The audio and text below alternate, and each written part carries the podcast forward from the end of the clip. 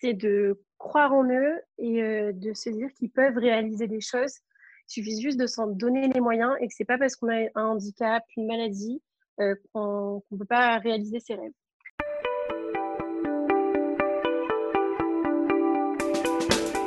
Bienvenue dans Chronique, un podcast où je pars à la rencontre de personnes atteintes de pathologies chroniques et qui sont à l'origine d'initiatives extraordinaires. Je m'appelle Clément et je suis le créateur de ça, une application de mise en relation entre personnes atteintes d'une pathologie et d'un média qui libère la parole autour de ces sujets bien souvent trop tabous.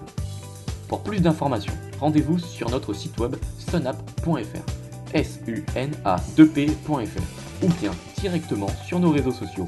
Bonne écoute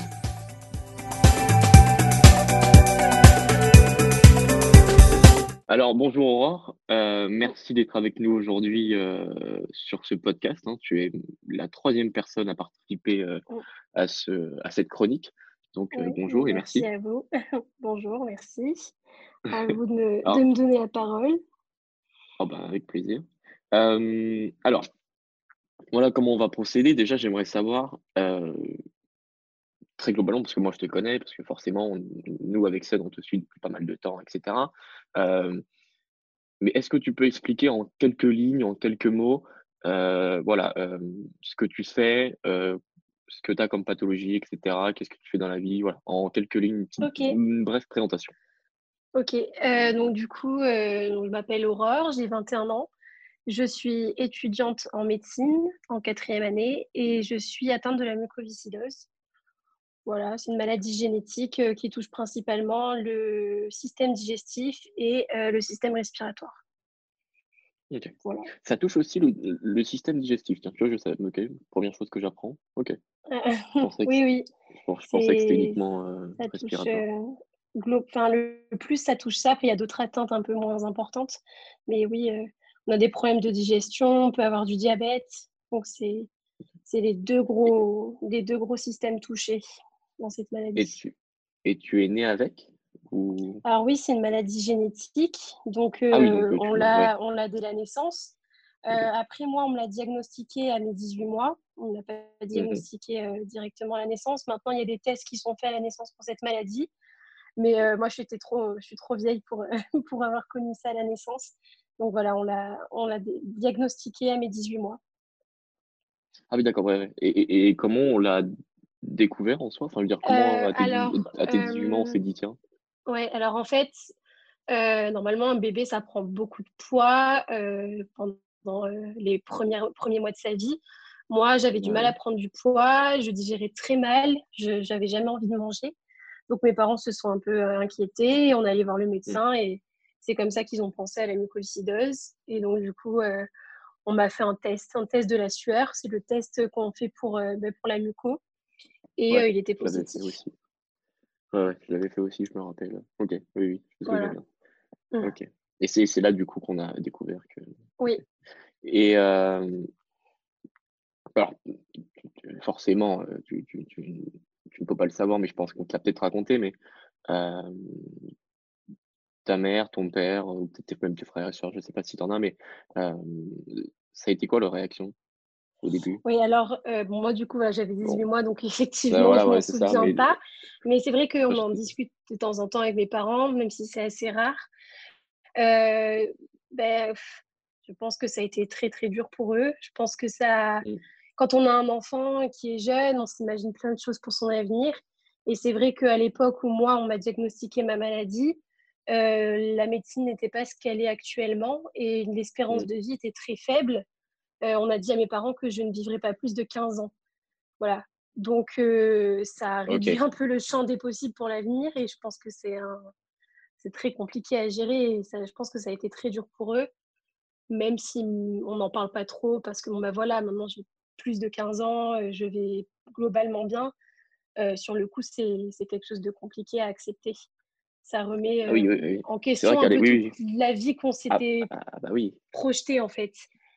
Voilà. Mmh. Oui, j'imagine bien. Oui, oui, forcément, ça doit être très dur à, mmh. accepter. Oui, c'est dur et, à accepter.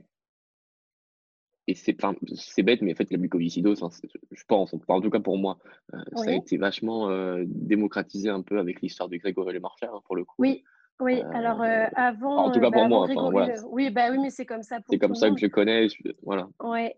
Alors la mucose, c'est la maladie génétique la plus fréquente, bon, mis à part la, trisomie, mais c'est la maladie mmh. génétique rare la plus fréquente. Donc c'était quand même globalement connu avant Grégory, mais au niveau du grand public, ça a été, on en a beaucoup plus parlé bah, grâce à lui, bah, parce que forcément les gens sont plus comprennent mieux les choses et sont plus attachés aux choses une fois qu'ils ont un exemple ou qu'ils ont bah quelque chose qui les touche. Et donc là, le fait que ce soit un chanteur qui était apprécié, etc., ça, ça apporte du concret en fait sur, mmh. sur les mots. Et c'est là que les gens ont compris que la muco, ça existait. Ils ont compris ce que c'était. Et je pense qu'ils ont compris aussi que ça tuait et que ça tuait les jeunes. donc ça, voilà, ça, ça a permis, entre guillemets, même si c'est terrible ce qui s'est passé, Grégory, moi personnellement, m'a énormément aidé pour accepter ma maladie et pour me dire que je pouvais faire des choses malgré ma maladie. Et ça a mmh aussi permis de faire connaître auprès de, bah, du grand public cette maladie et donc bah, forcément d'apporter des fonds pour la recherche, de l'argent aussi pour améliorer notre quotidien. Donc c'est sûr que ça a eu un, impact important à ce niveau-là. C'est vrai que j'imagine même mmh. pas le, le, le, le, taux de dons en pourcentage, comment ça a dû augmenter. Mmh.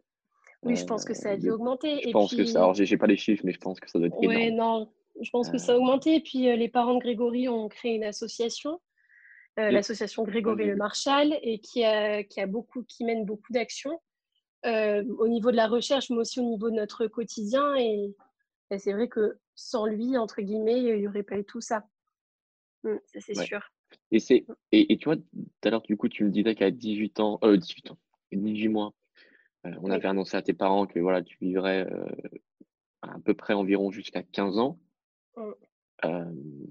mais, mais, mais, à quel âge on t'a, enfin, comment, enfin, à quel moment ça a évolué la recherche et, ton, et on t'a dit, bah non, voilà, aujourd'hui, il y a ça, ça, ça qui ouais, Alors, en fait, bon, alors déjà, moi, je comprends pas que des médecins puissent dire à des parents, votre enfant ne dépassera pas les 15 ans. Parce que les médecins, ce n'est pas des, c'est pas des, des voyants, ils ne voient pas l'avenir.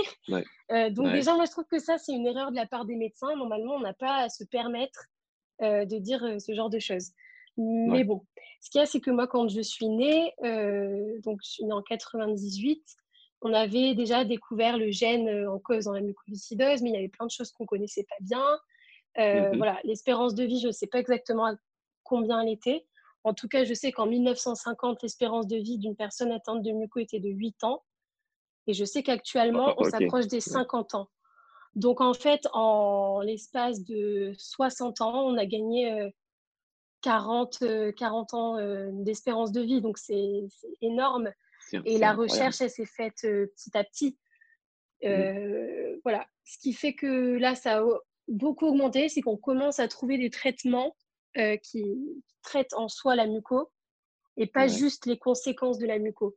En fait, la muco, c'est quoi? Le problème, c'est que on va avoir une déshydratation du mucus parce qu'il y a une mmh protéine qui marche mal. Et cette déshydratation, ça va rendre le mucus. Donc, le mucus, c'est ce qu'on a dans les poumons quand on crache et c'est ce qu'on a dans plusieurs endroits du corps. Ce mucus, ce mucus pardon, il devient trop épais. Du coup, il n'arrive pas à être évacué par les poumons. Du coup, euh, les bactéries vont s'y plaire, vont s'y développer, on va avoir des infections, on va avoir des obstructions des bronches. Et ça, au bout d'un moment, ça fait de l'inflammation, etc. Et petit à petit, on perd la capacité respiratoire. Et c'est un peu ce qui se passe aussi au niveau digestif, c'est que le pancréas, euh, quand il va vouloir euh, déverser les enzymes digestives dans l'intestin, il y a du mucus. Et ce mucus qui est trop épais, ben, c'est pareil, ça va boucher les canaux du pancréas. Et le pancréas va finir par fibroser donc par, euh, par euh, se, détruire en fait et ne plus fonctionner. Voilà, c'est ça les deux problèmes dans la muco. Et donc les traitements qui actuellement, qui commencent un peu à exister, c'est des traitements qui permettent la réhydratation en fait, de, ce, de ces mucus. Donc ça marche pas parfaitement, on n'est pas guéri, et c'est des médicaments qu'il faut prendre à vie, etc. Mais ça marche, ça marche bien pour certains, moins pour d'autres. Et c'est lourd? Comme traitement? Enfin, c'est quoi? C'est sous forme non, de. c'est deux comprimés à prendre le matin et le soir. Avec, euh, il faut un peu de, assez de gras, on va dire. Donc, il faut manger euh, des amandes, quelque chose avec qui contient un peu de lipides pour que ce soit assimilé. Donc, non, c'est rien du tout. Mais ça, c'est récent. Moi, je le, enfin, ça existe, celui que je prends moi, il existe depuis 4 ans. Donc, ah c'est vraiment très récent. Et il y en a un qui, va, qui est en cours de demande d'autorisation de mise sur le marché, qui devrait arriver d'ici un an, deux ans. Donc, voilà, c'est toutes ces thérapeutiques-là qui font que la muco, on vit avec et on dit plus longtemps. Donc il y a ça, puis il y a aussi. C'est bah, incroyable en fait, comment en si peu de temps il y a eu autant oui, de. Oui, c'est incroyable, je suis d'accord. C'est incroyable. Et, bon, il y a, à ce niveau-là, puis il y a aussi ben, la prise en charge globale de la maladie euh, qui fait que, ben, je sais pas, on est plus efficace et, et ça, marche, ben, ça, marche, ça marche bien. Mm. Donc voilà, c'est vrai que voilà, moi quand je suis née, euh, c'était effectivement, je pense que l'espérance de vie était faible ça devait être peut-être une vingtaine d'années. Je sais pas, j'ai pas les chiffres exacts, mais c'est vrai que c'était faible. Oui, oui, oui, mais on voit très et bien. Et en fait, j'ai grandi en même temps que l'évolution de la médecine. Et j'ai eu de la chance aussi d'aller bien, parce que moi, j'ai 21 ans, je vais plutôt bien. Il y a beaucoup de gens qui meurent avant, il y en a qui meurent à mon âge. Enfin, voilà, c'est ça dépend, ça dépend d'énormément de facteurs. Oui, tout le monde est différent. Hein. Oui, C'est pour ça que voilà, le fait de dire euh, à des parents que leur enfant mourra à 15 ans, euh, je trouve ça aberrant. On ne peut pas du tout savoir. J'aurais même pu mourir plus jeune. Enfin, voilà, c'est. On sait pas. Oui, c'est pas possible de c'est pas possible de mettre une, date, on va dire, sur. Voilà, exactement. Exactement. Oui, parce que finalement, oui, l'histoire de Grégory Le Marchal, c'est super méga récent. Enfin, c'est pas récent. Oui, mais ça, finalement, c'est pas si récent.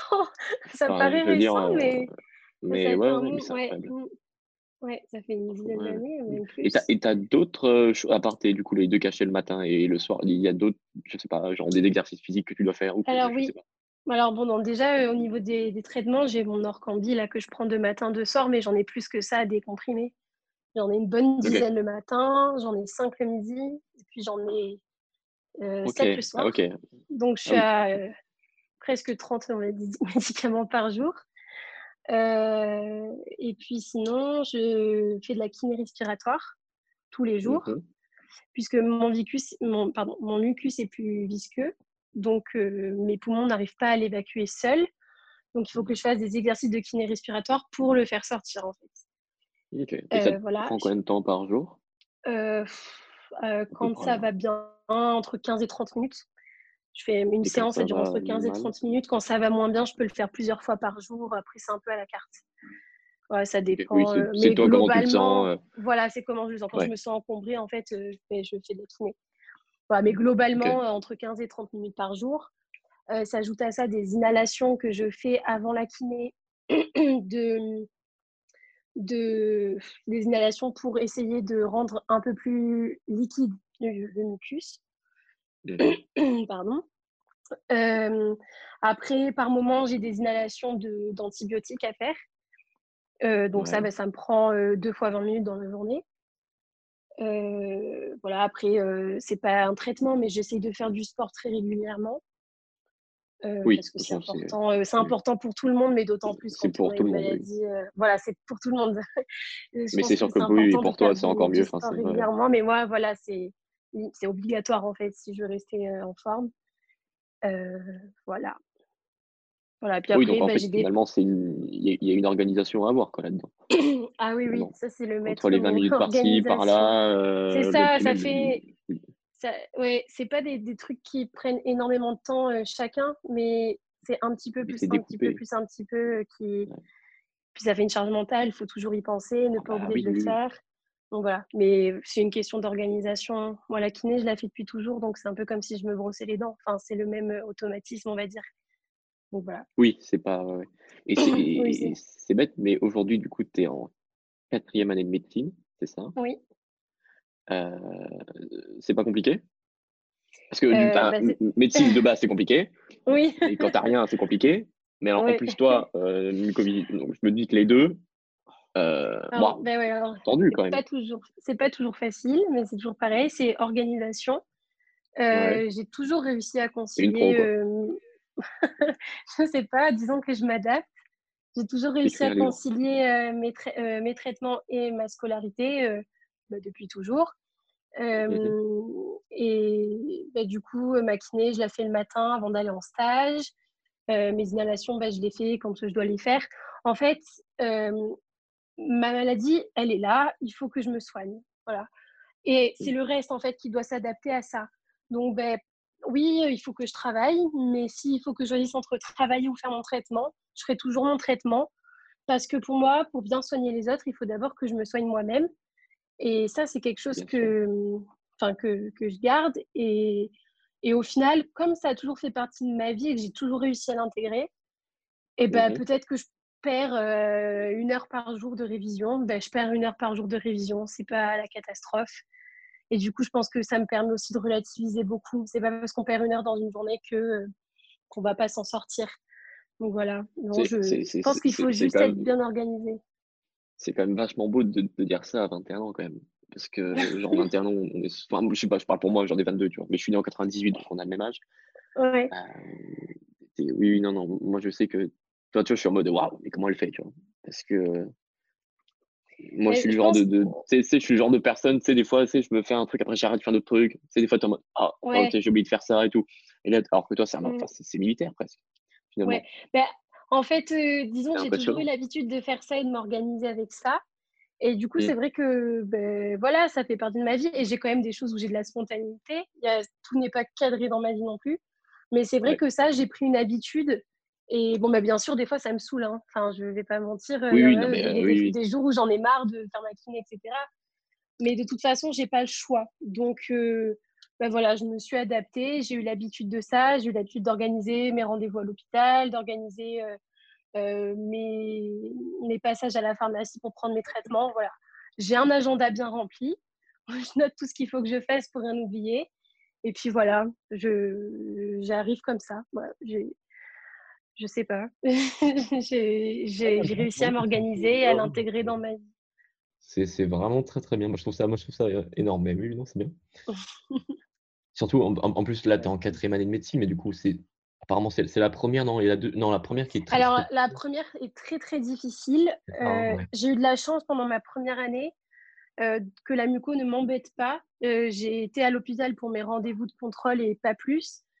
j'ai pas eu d'antibio. Enfin, j'ai vraiment, j'ai pas été embêtée. Alors, je pense que c'est mon, je pense que le, le, psychologique joue énormément. Et dans ma tête, il fa... j'avais pas le, j'avais pas le, choix que de travailler. Et voilà, je voulais pas perdre mon temps avec ma maladie. Donc, je pense que ça a réussi à, à maintenir un peu mon bon état général. Euh, donc voilà, la première année, c'était, c'est difficile, mais et j'ai beaucoup stressé à cause de la kiné parce que pour le coup, en première année, on s'imagine que perdre une demi-heure par jour, ça va nous faire rater notre concours, ce qui n'est absolument pas le cas. Euh, mais c'est l'idée qu'on en a de base. Et puis après, ce qui est difficile en médecine, c'est l'externat.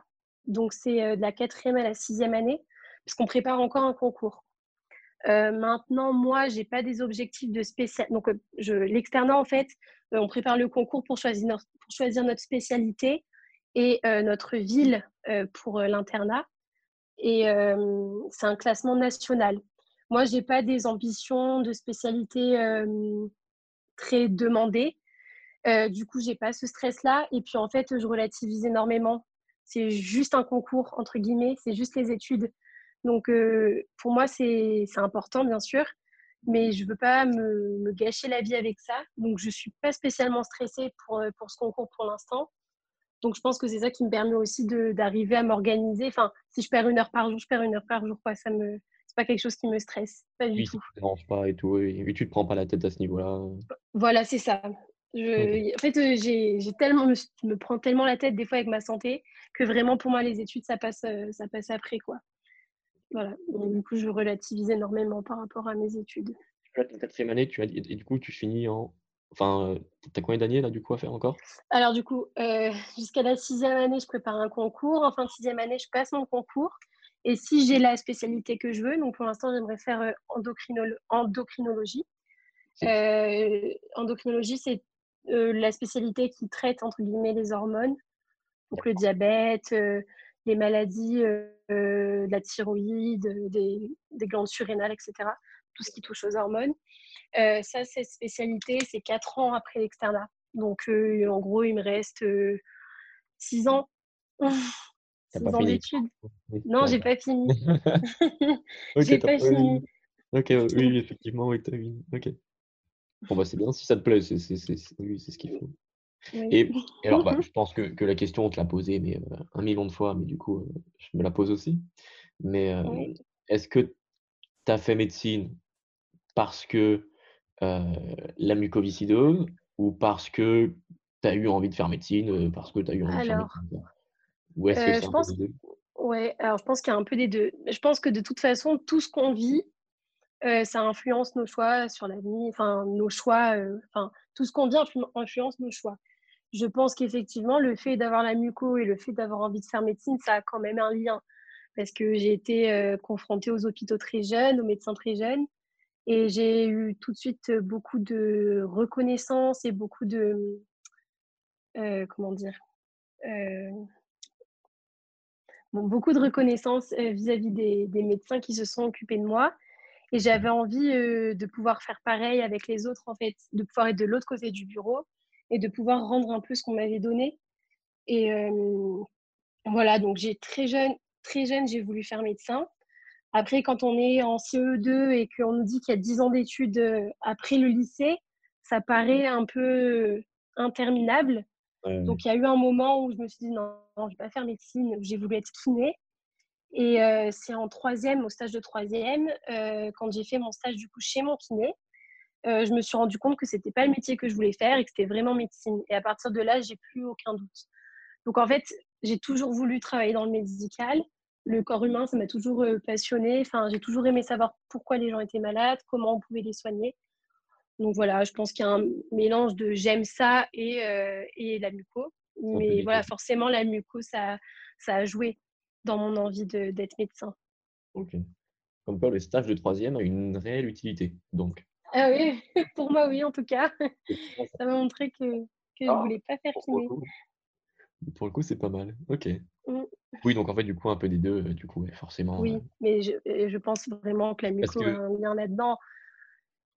Puis forcément, quand on est, quand on est jeune, on a envie de faire ce qu'on connaît. Et euh, ben, moi, je connaissais l'hôpital, je connaissais euh, l'école, mais voilà, enfin. Du oui, coup, c'était mmh. l'univers que tu voulais. Oui, voilà. C'est bien. Et, est-ce qu'on s'est. bon, du coup, vu ce que tu me dis, j'ai l'impression que oui, mais les médecins, du coup, est-ce que tu as eu des médecins genre, Est-ce que les médecins se sont bien occupés de toi? Enfin, genre, Est-ce que tu as eu des relations genre, super cool avec eux Ou est-ce que c'est compliqué Ça dépend. j'ai été suivie longtemps par un médecin qui était, je ne doute pas que c'était un bon médecin au niveau scientifique, mmh. parce que bon, ben, voilà, je vais globalement bien quand même maintenant mais au niveau relationnel, c'était une catastrophe. j'avais, comment dire, il fallait que je prenne du poids. Quand j'étais petite, j'avais vraiment du mal à grossir mmh et j'avais jamais faim. J'ai découvert ce que c'était avoir faim à 14 ans, donc c'était un peu tard. J'avais jamais faim et donc le stress pour moi quand j'allais à l'hôpital, c'était savoir si j'avais grossi ou pas. Si j'avais pas grossi, je me faisais engueuler en fait. Alors que je faisais ce que je pouvais pour grossir, je mangeais, je me forçais, etc. Mais si j'y arrivais pas, j'avais limite l'impression qu'on me faisait du chantage. Donc ça, c'était un peu difficile. Et il y a eu plusieurs fois comme ça euh, où, euh, où ce médecin ne m'a pas cru quand je lui donnais des symptômes, euh, ouais, les prenait pas au sérieux. Euh, ou même des fois, elle m'a dit que c'était dans ma tête, alors qu'en fait, après, on s'est rendu compte que j'avais un vrai problème, mmh enfin, un, problème cardiaque en l'occurrence, donc rien à voir avec la mucose, c'était une péricardite, c'est pas grave. Mais voilà, c'était pas des douleurs que je m'inventais. Et ça, c'est quelque chose que, qu'elle m'a beaucoup dit. Elle m'a même dit d'aller voir un psy. Enfin, ça a été euh, un peu compliqué. Et ça, quand ça arrive en plus pendant l'adolescence, forcément, c'est, c'est pas facile. Donc voilà, j'ai eu ce médecin avec qui euh, je. Après, voilà, j'ai quand même de la reconnaissance pour elle parce que je sais qu'elle elle a fait ce qu'elle a pu pour moi. Mais au niveau relationnel, il y avait un vrai problème euh, avec moi, en tout cas. Ça passait pas. voilà, après, sinon, j'ai d'autres médecins qui, eux, ont été au niveau relationnel au top. Euh, pour moi en tout cas. Euh, voilà, et c'est aussi eux qui m'ont donné envie de faire médecine et qui me montrent que c'est hyper important le relationnel avec les patients, qu'il n'y a pas que le côté scientifique, il y a aussi beaucoup euh, l'humain qui rentre en jeu. C'est ça aussi la médecine. Et c'est vrai. Et, du coup, tu n'as vraiment pas entendu ma question avant, mais c'était une personne âgée du coup, je la personne? Comment? C'était une personne âgée ou pas la personne? Le, le, médecin? Non, non. L'âge de mes parents, c'était pas. Non, non. Parce que c'est marrant, parce que moi, souvent, parce que, bon, pour parler de moi 2000, c'est vrai que c'est marrant de. enfin, j'ai toujours eu de, bons, de bonnes relations avec mes médecins, Mais une fois, j'ai dû aller voir un spécialiste, bref, voilà, mais c'était une personne assez âgée qui, qui allait finir en retraite, voilà. Vraiment, exactement ce que tu me dis. Genre, mmh. Ouais. je pense que les, ces, personnes âgées, ces médecins âgés qui ont un mauvais côté relationnel avec les patients, c'est des gens qui étaient comme ça déjà quand ils étaient jeunes. Hein. À mon avis, peut-être que ça aggrave quand on vit, mais je pense que mais je pense que c'est des gens qui n'ont jamais été. Après, voilà, ça, ça, ça, s'apprend pas en fait. Soit on l'est, soit on l'est pas. Ça dépend de notre caractère. mais du coup, je trouve ça dommage quand. toi, du coup, tu l'es. Donc, c'est bon. Ben, j'espère, en tout cas. j'espère l'être. À ce niveau-là, au moins, tu Oui, je, je, pense que je mettrai un point d'honneur à, avoir ce, ce, relationnel avec les patients. Enfin, c'est pour ça, moi, que j'ai fait médecine. Plus que le côté scientifique, c'est pour pouvoir aider les gens. Donc, voilà je vais faire au mieux en tout cas. oui, bon, ça, je pas. Bon, en général, en plus, vu tout ce que tu as vécu, etc., ça ne devrait pas mmh. poser trop de soucis. J'espère. Normalement, ouais. Et c'est pas toujours facile hein, de garder en médecine. Il ah faut bah, trouver le bon dosage entre c'est pas ma famille, il faut pas que je m'attache et, et quand même garder un lien humain. C'est pas facile de trouver le juste milieu. Il y en a qui sont trop dans le dans le détachement. Puis il y en a qui, enfin, moi, je me mets là-dedans. J'ai envie de pleurer tout le temps, quoi. Quand les patients leur arrive quelque chose, j'aurais presque envie de pleurer avec eux. Et c'est pas ça non plus qu'on attend de moi. Donc, il faut trouver le, le bon dosage. Comment? Quand c'est des jeunes, ça doit être encore plus difficile. Quand c'est des enfants. Euh, oui, oui. Ben après, je n'ai pas trop été encore avec les enfants. J'ai pas vraiment fait de stage en pédiatrie. Euh, mais moi, j'ai remarqué que c'est souvent quand c'est des gens qui ont l'âge de mes parents ou de mes grands-parents, c'est on a tendance à projeter en fait. Et c'est pas, des fois, c'est un peu difficile de trouver la bonne distance. Mais bon, voilà, ça se, ça, ça, ça prend avec l'habitude. Oui, au fur et à mesure. Parce que pour l'instant, tu as, déjà fait. C'est quoi Tu as un stage tous les ans Non, c'est quoi le. Euh, non, en fait, euh, en, pendant l'externat, je suis en stage tous les matins. Et donc, j'ai un vrai rôle dans les services. Enfin, un vrai rôle je fais, voilà, je fais ce qu'on me demande de faire. Hein. Je ne vois pas non plus des patients seuls et je ne les soigne pas toutes seules. Mais voilà, j'ai quand même un rôle à l'hôpital. Et l'après-midi, je vais en cours. Donc voilà, je suis à mi-temps, on va dire, à l'hôpital. Ça, du coup, c'est tout le temps. Enfin, c'est tous les ans, c'est pareil, c'est le même format. quatrième, cinquième, sixième année, oui. Après, en deuxième, troisième année, dans ma fac, on avait des stages une fois ou trois fois par semaine. Enfin, ça dépendait de, du niveau. mais après, ça, ça dépend des facs. Ça dépend des facs, mais par contre, en quatrième, cinquième, sixième année, il faut qu'on soit à mi-temps à l'hôpital. Donc, soit tous les matins. je sais qu'il y a des facs aussi où ils font euh, un mois que de l'hôpital, un mois que des cours. Après, ça, c'est la fac qui, qui voit un peu comment elle veut gérer, euh, comment elle veut gérer ses étudiants. Ok. Oui, ça dépend des facs, des régions, etc. Mmh. Ok. Mais je trouve ça euh, bien, parce que c'est auprès des patients qu'on apprend le plus, je trouve. Oui, de toute La théorie, c'est bien, mais c'est voilà, dans la pratique qu'on apprend le mieux. Logique. Et moi, j'ai une question qui pourrait intéresser. Alors là, pour le coup, ça peut intéresser. Euh, alors, je ne sais pas si tu pourrais y répondre, parce que du coup, tu, me dis que tu es peut-être qu'en quatrième année, donc je ne sais pas si, si tu en es là. mais, on va voir. Euh, il y, a beaucoup de notre communauté, nous, euh, du coup, chez Sun, on a énormément de personnes pour te dire atteinte d'endométriose, donc là c'est des femmes, atteinte de fibromyalgie, donc là c'est des femmes et des hommes, enfin voilà, mmh. même SOPK, etc. Enfin, c'est donc des maladies qui sont très très mal diagnostiquées, même très très mal reconnues en fait finalement, même mmh aux yeux de l'État, etc. Et, et, du coup, bon, j'imagine bien qu'il y a 50 ans, forcément, on n'en parlait pas de l'endométriose. Aujourd'hui, on voit bien que ça commence à faire un peu un, ça commence à se démocratiser de plus en plus, il y a de plus en plus de, même de stars, etc., qui en parlent, hein, un peu comme bah, Grégory Le Marchal, en fait, avec la nuit oui. ça se démocratise. Est-ce que en, en, médecine, est-ce que ça rentre dans les programmes? Enfin, comment ça se passe? Parce que c'est marrant, en fait, que... Euh, ouais, alors, je n'ai pas encore fait les cours de gynéco, par exemple. C'est l'année prochaine.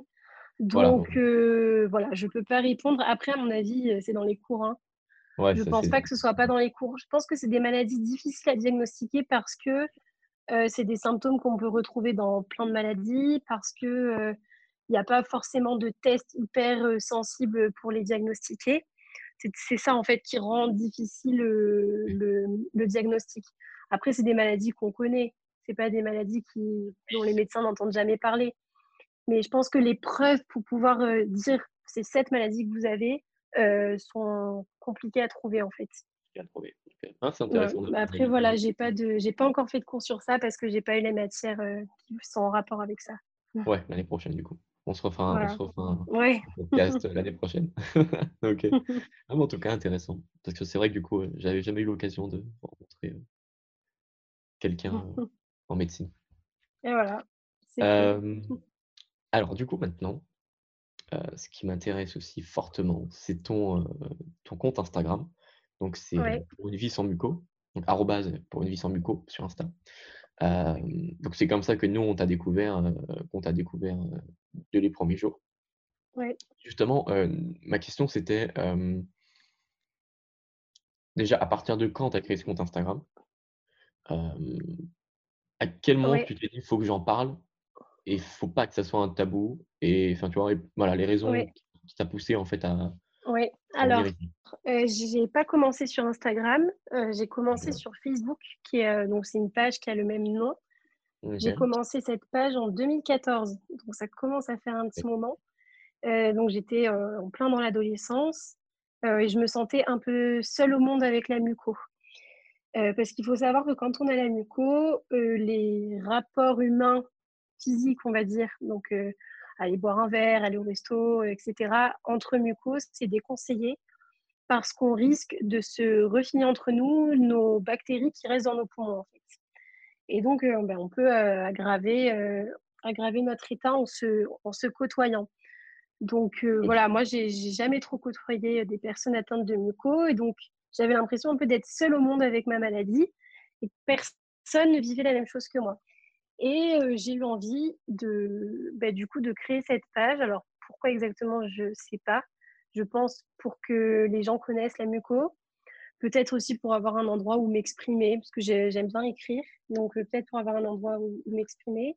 Et aussi bah, en me disant que j'allais peut-être rencontrer des personnes avec la muco par ce biais. Donc voilà, c'est ce qui s'est passé. Hein. J'ai rencontré pas mal de personnes qui ont la muco et j'en rencontre toujours d'ailleurs grâce à cette page. Donc voilà, au début, je parlais du coup de mon quotidien d'adolescente avec la muco. Et puis, ben voilà, petit à petit, cette page, elle a changé avec moi. Et maintenant, je parle de la muco et aussi de mes études de médecine et je fais le lien entre les deux. Euh, et j'ai commencé du coup mon compte Instagram en septembre ou en août de cette année. Donc c'est assez récent sur Instagram. Et euh, voilà, je continue à partager mon quotidien de muco et, et d'étudiante en médecine. C'est excellent. Puis j'imagine qu'il y a plein de, plein de personnes viennent te voir en privé pour t'en parler. bah oui, oui, oui, c'est génial. En fait, ce, ce qui me plaît là-dedans, c'est de pouvoir. Euh, déjà, je donne de l'espoir en fait aux parents d'enfants atteints de muco Mmh. Euh, pour leur montrer que leurs enfants peuvent avoir un avenir. Alors, je, voilà, un avenir, moi, j'ai choisi la médecine, mais ça peut être n'importe quoi. Euh, enfin, voilà, qu'on peut réaliser ce qu'on veut, en tout cas, euh, malgré la muco. donc ça, ça rassure. après, je rencontre aussi des personnes qui sont en médecine et qui ont des maladies chroniques. Alors, pas la muco, mais d'autres maladies, la sclérose en plaques, maladie de Crohn. Enfin, voilà, ce sont des maladies aussi difficiles. Je, je, parle aussi avec des gens qui ont la muco, qui ont mon âge, qui sont plus âgés, qui voilà. Je parle avec beaucoup de personnes. J'ai rencontré beaucoup de personnes grâce grâce à ça et, et, ça me plaît beaucoup de faire ça, de pouvoir euh, de pouvoir expliquer aux gens euh, des choses un peu médicales, de pouvoir un peu donner mon avis sur certaines choses. Enfin, voilà, j'aime bien faire ça, ça me plaît. C'est vraiment si je peux, un, si je peux un peu aider, ça, si je peux un peu aider, ça me fait plaisir, mmh. d'autant plus. Ah, c'est pas mal. Et du coup, tu disais que tu avais beaucoup de parents qui venaient te, te voir Oui. Avec leurs enfants, du coup, qui ont la mucoviscidose. Euh. Oui, bah, je pense que les parents, du coup, quand ils apprennent que leurs enfants ont la maladie, c'est de se rassurer un peu et de trouver euh, voilà, des choses qui peuvent, du coup, là, les rassurer. Et ben voilà, moi, j'ai 21 ans, je vais plutôt bien. je suis en médecine, donc bah, forcément, ils ont envie de discuter. Enfin, voilà, ça, ça, casse un peu l'image qu'on a de la muco euh, où on meurt euh, jeune et, et, où on peut rien faire. Voilà, c'était c'est l'image qu'on a beaucoup, mais maintenant de plus en plus de personnes sont adultes. Alors il y en a qui vont mal, certes, euh, mais il y en a aussi qui vont bien. Et 50% des patients, ce sont des adultes maintenant. La muco, la muco, c'est plus une maladie de l'enfant en fait. Et ça, c'est encore l'image qu'on a de cette maladie. C'est que les mucos ne seront jamais adultes. C'est un peu ça l'image encore qu'on a. Et bah, du coup, voilà, mais je suis loin d'être la seule de faire ça avec la muco. Et je rencontre énormément de personnes qui ont des pages aussi, où ils parlent de leur quotidien de muco et ce sont des adultes. Et ils ont un travail et ils vivent bien. Donc voilà. Ça... Oui. J'imagine que c'est à cause de, Grégory, pas à cause, pas à cause de lui, mais c'est voilà, avec son histoire, etc. On se dit que c'est une maladie. Bah après, à, son... après, voilà, la moyenne de décès reste quand même à 27 ans. Donc c'est quand même une maladie grave. Mais c'est pas pour tout le monde pareil. Voilà, chaque muco est différente et ça peut très bien se passer aussi. Mmh. Voilà. et Grégory. Euh, oui. Bon, après, voilà, il faudrait voir les nouveaux chiffres, mais oui, oui, il y en a quand même beaucoup qui meurent euh, plus jeunes, malheureusement. Ça reste quand même une maladie grave. Et voilà. Après, euh, tout le monde peut mourir à n'importe quel âge. je pense que certains ont tendance à l'oublier. Euh, on peut mourir de n'importe quoi, n'importe quand. Donc, c'est pas pour devenir parano, mais c'est la réalité. Donc, euh, voilà. Je vais déprimer après ce podcast, ne me dis pas ça. non Je rigole, mais non, je rigole. Mais non, non, non, non, mais c'est vrai. Non, mais il faut, je pense qu'il faut. Mais je pense qu'on en prend conscience en ce moment. Oui, en plus, avec, oui, avec, le, Covid. Rien n'est acquis, même quand on n'a rien, euh, enfin, même quand on est en bonne santé, voilà, il faut toujours profiter tant qu'on va bien c'est important. Ça, c'est vrai. C'est vrai qu'en ce moment, on profite beaucoup, là, en confinement. Oui. on profite différemment. on profite différemment, c'est vrai. J'ai, vu, je crois que c'est drôle, j'ai vu une story. T'as pas une piscine chez toi? Oui. Ouais, tu, tu profites bien, toi. Oui. Oui, elle est trop froide pour l'instant pour se baigner. Ah, j'ai pas de piscine. C'est sûr que mon confinement n'est pas trop mal. Ah, c'est pas trop mal, ouais. ouais effectivement, oui. ok. Et, et bah oui, justement, j'allais te poser la question après. C'était en mode comment tu te sens dans avec ce confinement Parce que du coup, euh est-ce que tu n'as pas peur Enfin, je sais pas, est-ce que tu as des rendez-vous physiques Est-ce que tu devais avoir des rendez-vous physiques, par exemple, avec le médecin, etc. Que ça a été annulé Oui, le corona, oui. Mmh. Oui, oui, je devais avoir mon contrôle trimestriel, du coup, pour la muco, la semaine dernière, ou il y a deux semaines qui a été remplacé par une, euh, une consultation téléphonique. Donc, c'est bien, mais ça ne remplace pas du tout un rendez-vous, euh, bah un vrai rendez-vous médical. Euh, donc, du coup, j'ai des, des, examens, donc échographie, exploration fonctionnelle respiratoire, etc., qui sont du coup décalés en juillet. voilà, j'ai un rendez-vous avec mon, mon chirurgien thoracique que je dois avoir depuis un an et que, qui a été sans cesse repoussé pour d'autres raisons que le corona et qui maintenant est repoussé à cause du corona. Donc euh, voilà, j'ai ça qui est repoussé. J'avais deux, trois autres rendez-vous euh, moins importants, mais qui ont été repoussés aussi. Mmh et euh, j'ai aussi des traitements qui ont été repoussés. Je devais faire, il y a un mois et demi, une mmh. cure d'antibiotiques par voie veineuse. Donc j'en fais à peu près une par an. Donc voilà, je vais bien en ce moment, mais il faut faire des petits nettoyages de temps en temps. D'accord. Euh, bah, du coup, ça a été repoussé. Donc là, on a décidé de la faire dans deux semaines.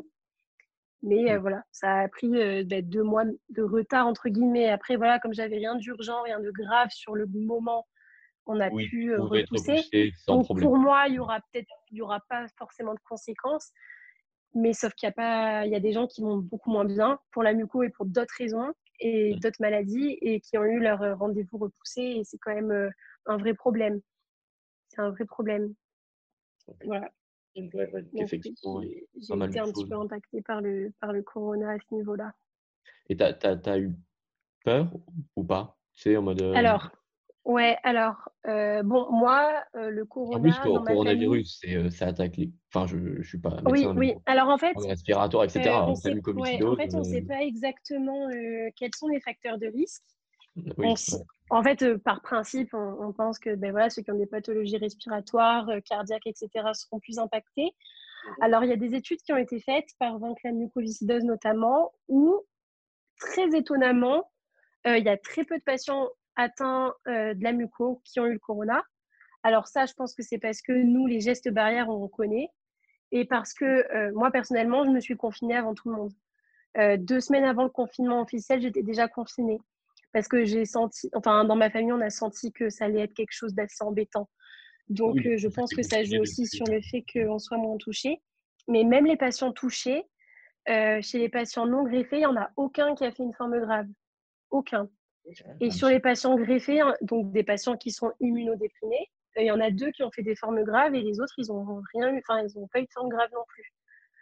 Donc c'est très étonnant, mais on dirait qu'avec la muco, on n'est pas spécialement à risque finalement. parce que moi, justement, c'est ce que je pensais justement. Ben oui, oui, tout le monde pensait ça. Et puis, en fait, les médecins sont très, très étonnés. Et on, pour l'instant, on ne sait pas vraiment pourquoi. Bon, je ne vais pas faire la folle et m'exposer au corona, donc je vais rester bien confinée et faire très attention. Mais on ne semblerait pas particulièrement touché par ce virus avec la muco. Voilà. Et ça, c'est un grand mystère. Hein. On ne sait pas pourquoi. C'est étonnant, mais ok. Et tu t'occupes comment? Parce que du coup, tu as, enfin, cours, enfin, comment ça se passe? Alors, non, alors bah, les cours ont tous été annulés, hein, vu que les universités sont fermées. en stage, ils essayent de. Pour l'instant, ils n'ont pas trop demandé aux étudiants de venir. Il y a certains étudiants qui, sur base de volontariat, ont été appelés à venir aider les services Covid. Mais sinon, mes amis, ils sont chez eux aussi. Hein. Donc, à ce niveau-là, je suis comme tout le monde. Bah, les cours, en fait, pendant l'externat, les cours, c'est sur des livres. Parce que comme ce sera un concours national, on a tous les mêmes cours. Donc, c'est sur des livres. Donc, en fait, j'ai plus les cours des profs, mais j'ai mes cours sur mes livres que j'apprends, du coup, plus ou moins. Plus ou moins, parce que je suis pas toujours très concentrée pour travailler. et puis, puis sinon, j'ai passé les deux premières, enfin, du coup, mes quatre premières semaines pour moi, mais les deux premières semaines officielles de confinement euh, chez moi, toute seule euh, dans mon appartement, à côté de la fac. Et le temps que mes parents, en fait, se confinent deux semaines et laisser passer le temps d'incubation pour être sûr qu'ils ne refilent pas le corona. Et puis, euh, une fois les deux semaines passées, je suis rentrée chez eux. Donc, je suis dans une maison avec piscine, avec ma famille. Donc voilà, c'est pas mal. c'est pas mal. Je suis pas malheureuse. Voilà, donc ben, je me suis remise par exemple au piano que j'avais arrêté depuis que j'avais quitté le lycée. J'en profite pour faire du sport, pour profiter de ma famille. Voilà. Je m'occupe, je ne m'ennuie pas. C'est le moment de faire même si, Oui, voilà. Même si j'ai hâte que ce confinement se termine quand même. Mais non, ça va. Ça va, je ne pas trop mal.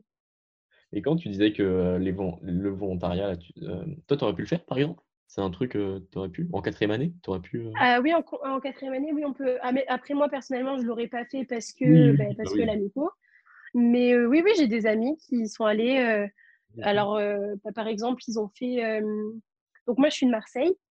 donc, on a le service du professeur Raoult, où il donne la chloroquine du coup, euh, ben, j'ai des amis qui sont allés faire des ECG toute la journée pour regarder à quel patient on pouvait donner la chloroquine et à ceux à qui on ne pouvait pas la donner euh, à cause de problèmes cardiaques. Euh, j'ai des amis qui sont allés, qui sont allés aider aux urgences. J'ai des amis, enfin voilà, j'ai j'ai des amis aussi qui, sont, qui ont continué à aller en stage parce qu'on avait besoin d'eux. Donc voilà, oui, oui, bien sûr, on, on, est capable de faire certaines choses. que les dernières années non, euh, non, non, non, en quatrième année, on a quand même euh, des responsabilités quand on est en stage. Alors, c'est pas des responsabilités incroyables, mais on fait quand même des choses et on est quand même capable de faire euh, certaines choses. Donc, on nous envoie là où on est capable de, on est capable d'aider. Ouais, oui, oui, déjà formé pour faire. Ok. pour faire les ECG.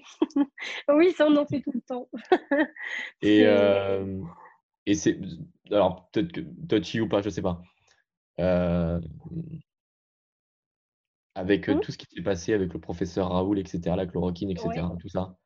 C'est, toi, t'en penses quoi? Alors, déjà, je pense que je ne suis pas assez formée, assez qualifiée pour avoir un, un, vrai avis éclairé sur, sur ça. Je pense que je suis pas, enfin, je peux pas prendre de décision par rapport à ça.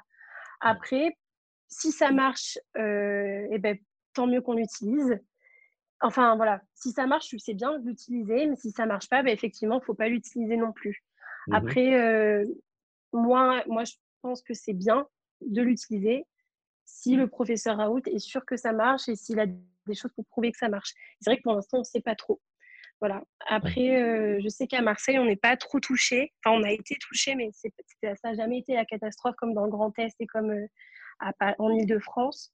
Exactement euh, Voilà, donc c'était un peu plus tranquille à Marseille. Alors, est-ce que c'est grâce à la chloroquine ou pas? Ça, je ne peux pas dire. Je pense pas qu'il enfin, j'en sais rien. voilà, voilà. je pense qu'il faudrait qu'il y ait des, des, des tests réalisés, enfin des essais cliniques pour savoir si ça a vraiment un effet. Mais c'est vrai que pour moi, dans une crise comme ça, on peut peut-être faire un peu exception euh, euh, aux essais cliniques si on est sûr qu'il n'y aura pas de conséquences négatives pour le patient. Voilà, que ça ne les mette pas en danger. Voilà, après, euh, je n'ai pas toutes les connaissances nécessaires pour, pour avoir un vrai avis sur ça et pour donner mon avis. Oui, oui, non, mais bien sûr, ouais. intéressant. Ok, et eh bah top. Euh, et ben, alors, attends, je sais même pas, ça fait combien de temps? Ça fait comme déjà pas mal de temps qu'on parle. Moi, tu as répondu à toutes mes questions. ce que j'aime bien faire, moi, à la fin, c'est de donner le mot de la fin. Donc, en fait, c'est le moment où tu peux vraiment dire ce que tu as envie, que ce soit sur ta pato, sur, sur ce que tu veux. voilà, c'est toi qui décides. c'est le mot de la fin. Ok. alors, c'est une seule chose que je pourrais dire aux personnes qui ont une maladie chronique, c'est de croire en eux et de se dire qu'ils peuvent réaliser des choses. Il suffit juste de s'en donner les moyens et que c'est pas parce qu'on a un handicap, une maladie, euh, qu'on ne peut pas réaliser ses rêves. Voilà. C'est hyper important. C'est quelque chose qu'il faut toujours garder en tête. Très bien. Ouais, ouais, très bien. Et puis c'est totalement vrai pour le coup. Je suis totalement d'accord. Mm. Et ben en tout cas, bah, merci bien. Euh, c'était vraiment chouette pour le coup. Tu es la première on avait déjà fait un article, il y avait quelqu'un qui était en médecine, mais c'est vrai que c'était quelqu'un qui était en médecine mais qui n'avait pas de, pathologie. Et c'était super intéressant là du coup d'avoir un peu les deux, enfin d'avoir mmh. quelqu'un qui avait une patho, du coup la mucoviscidose et la médecine. Euh, donc c'était vraiment super intéressant, on n'en a pas tous les jours. Euh, donc ouais, c'était super intéressant. C'est pour ça que j'avais notamment envie de faire ce, podcast avec toi. Euh, puis en plus, ça a changé pas mal de d'habitude. Forcément, toi, tu avais un peu le double, double diplôme, on va dire. ouais, double étiquette, ouais. La, double étiquette, ouais, c'est mieux. Euh, donc, c'était vachement cool. Et, euh, et ben, en tout cas, merci. Et puis, n'hésitez pas à vous abonner à son compte, là, du coup, sur Facebook et, euh, et Instagram. Donc, du coup, tu me dis que c'était pareil, c'est pour une vie sans muco. On le mettra en description. Oui, c'est la même chose. Oui, c'est la même chose. Et ben, on le mettra dans la description de, de l'épisode. Et, et ben, puis voilà. Merci beaucoup. Merci beaucoup à toi.